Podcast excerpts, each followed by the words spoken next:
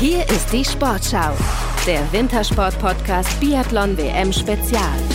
Da ist das Ding, würde Olli Kahn jetzt wahrscheinlich schreien. Hallöchen und herzlich willkommen zum WM Gold Podcast. Mein Name ist Uri Sahavi und es ist also dann passiert. Die erste Medaille für Deutschland bei dieser Biathlon Heim WM ist eingetütet und es war sofort eine goldene. Erster Schuss sitzt. Sie macht es langsam, sie macht es konzentriert. Denise Hermannweg, dritter Schuss, Scheibe fällt, vierter Schuss, Scheibe fällt, das sieht gut aus. Denise Hermannweg, sie räumt ab, sie räumt ab. Der Bus hat keine Bremsen und Denise Hermannweg hat auch keine. Raus auf die Strecke, zweieinhalb Kilometer und dann ab zur WM-Medaille. Und jetzt wringt sie nochmal den Körper aus, kräftig rein in den Schnee mit den Stöcken. Der Bus hat keine Bremse, Denise hat keine Bremse. Das ist die Bestzeit. Geht es jetzt hier um Gold. Hanna Öber kämpft gegen die Sekunden von Dennis Hermannweg. Das reicht nicht, das reicht nicht. Weg bleibt vorne. Dennis Hermannweg verteidigt im Ziel 2,2 Sekunden gegen Hanna Öberg. Da rennen die hier Vollspeed 7,5 Kilometer durch den Wald. Und dann sind es am Ende 2,2 Sekunden. Ein Irrsinn im Thüringer Wald ist das. Ja, tatsächlich Irrsinn. In Worte gegossen von Live-Reporter Thomas Kunze. Ich weiß nicht, vielleicht ist es euch aufgefallen, beim Kollegen Kunze hatte der Bus mehrfach keine Bremse. Naja, ob äh, Bus oder Zug, Hauptsache ÖPNV. So hörte sich das übrigens nach dem Rennen dann im Stadion an.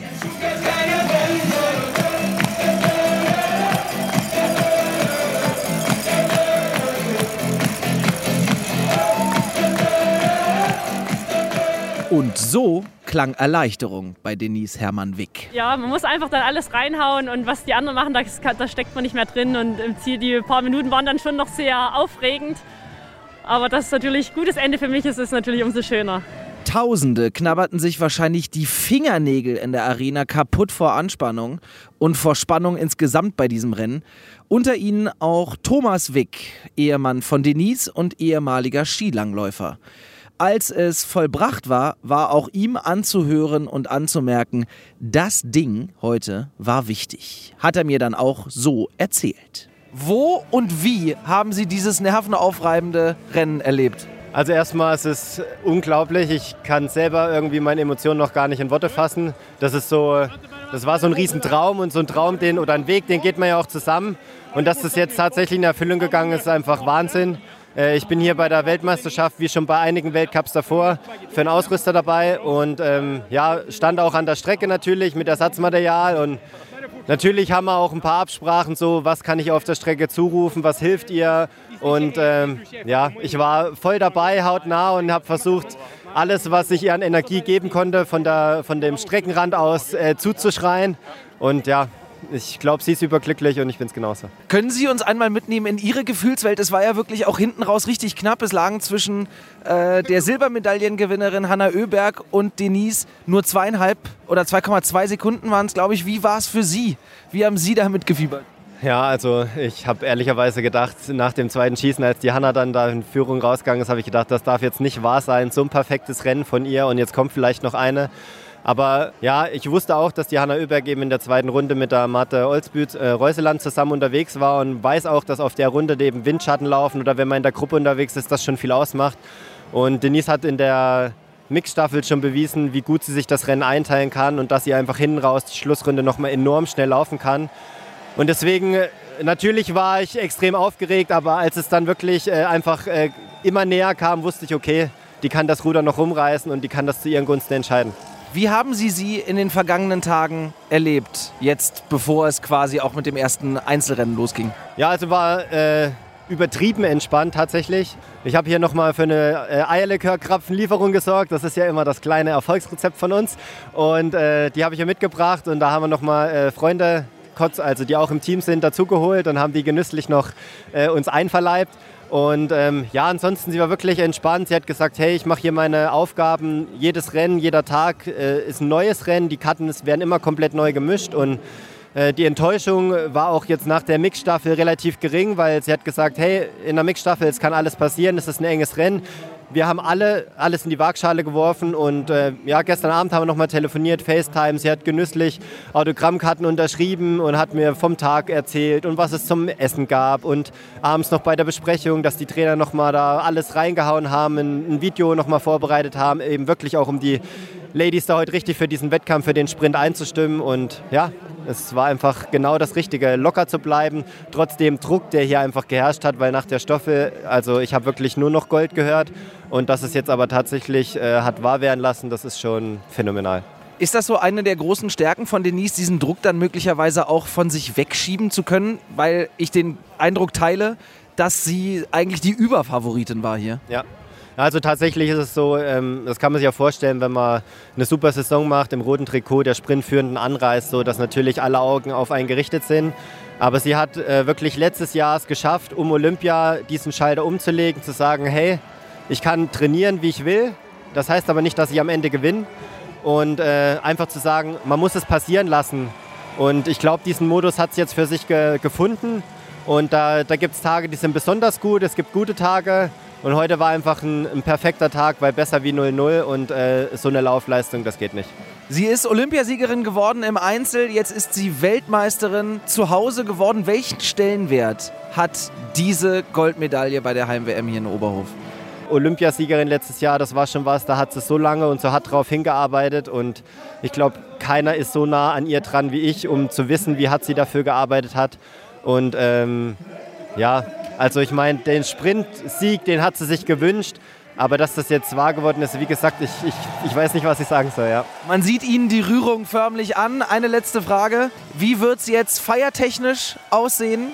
Es, es, ist ja immer noch der Beginn der WM. Nichtsdestotrotz, das ist ja jetzt ein großer Stein, der vom Herzen fällt. Der Druck fällt ein bisschen ab. Man hat jetzt schon eine Goldmedaille im Sack.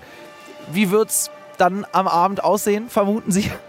Ja, also was soll ich sagen, Sprintweltmeisterin, da, da knallen definitiv die Korken, äh, auch im Team, ähm, auch sicherlich bei uns zu Hause. Keine Ahnung, ich glaube, sind alle motiviert, heute einfach mal ins Festzelt zu gehen.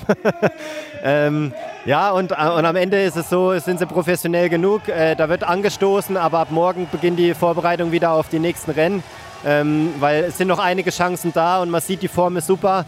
Und äh, das ganze Team hat heute äh, super Leistung äh, gezeigt und deswegen, ja, auf in die nächsten WM-Rennen. Vielen, vielen Dank. Gerne. Welche Bedeutung dieser Sieg von Denise Hermann Wick für den weiteren Verlauf dieser WM hat, hm, das bleibt abzuwarten.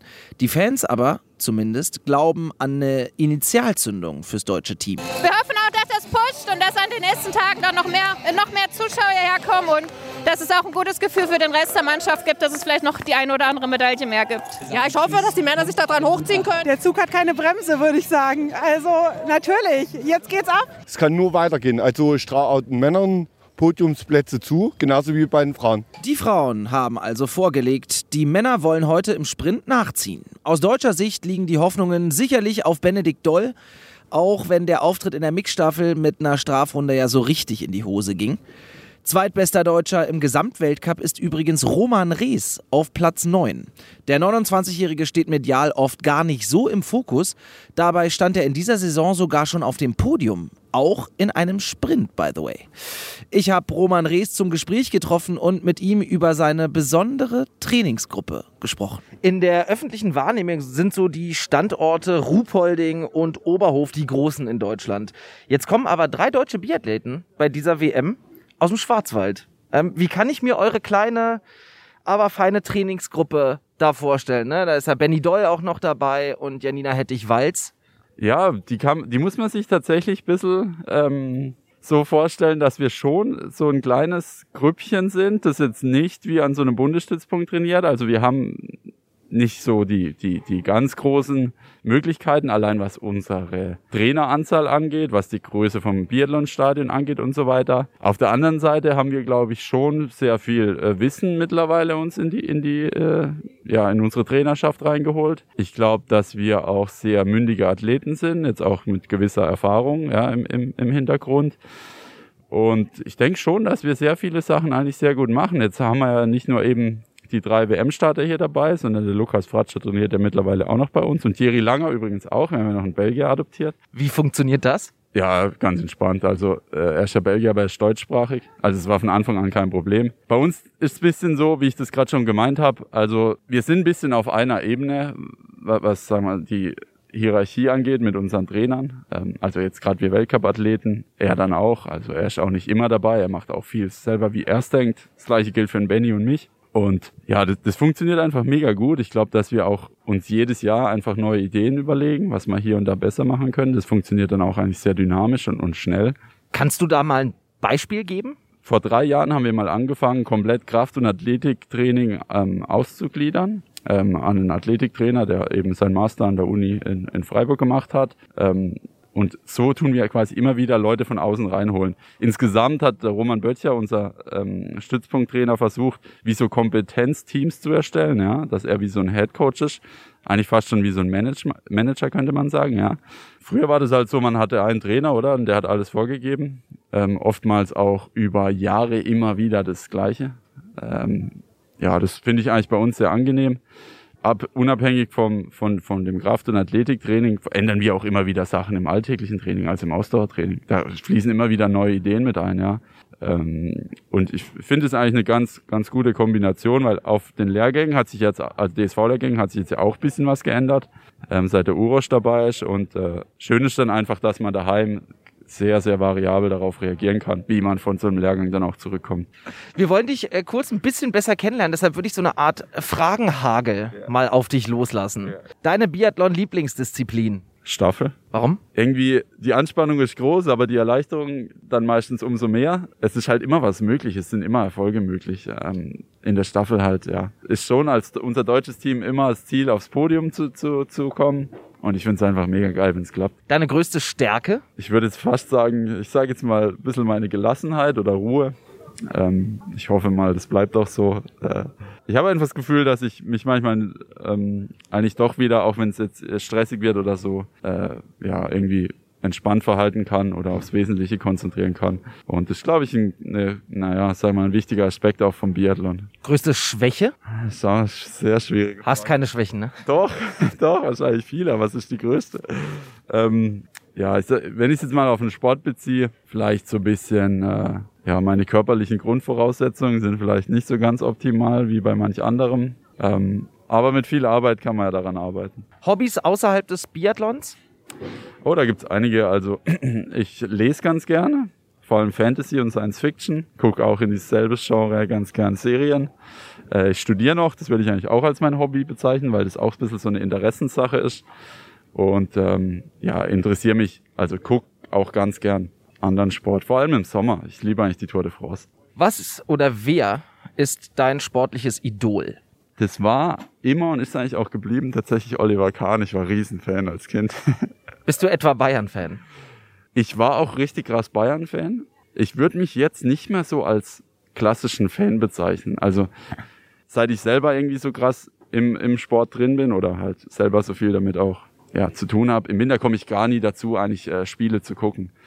Ähm, die Fußballbegeisterung an sich hat bei mir auch ein bisschen nachgelassen, um ehrlich zu sein. Als Kind habe ich, also wie gesagt, ich war richtiger Fan und habe mich so krass gefreut, wenn die gewonnen haben.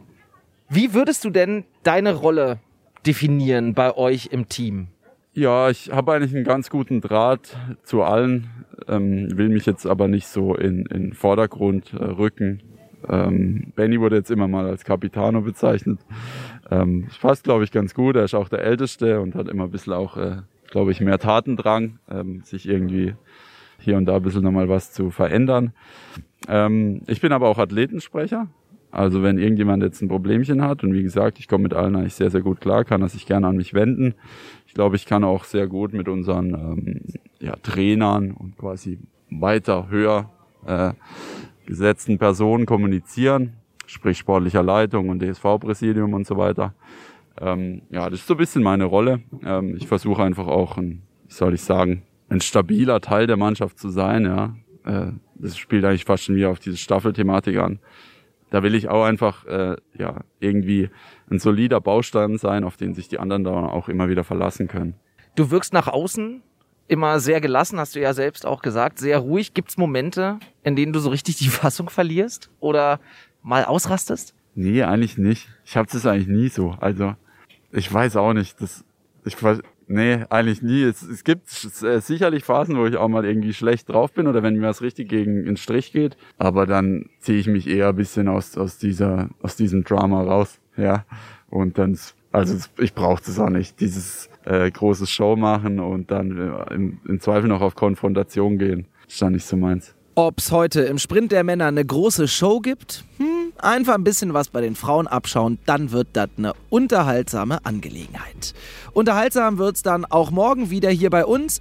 Den Podcast gibt's in der Sportschau-App, in der ARD-Audiothek und überall, wo es Podcasts gibt. Adieu.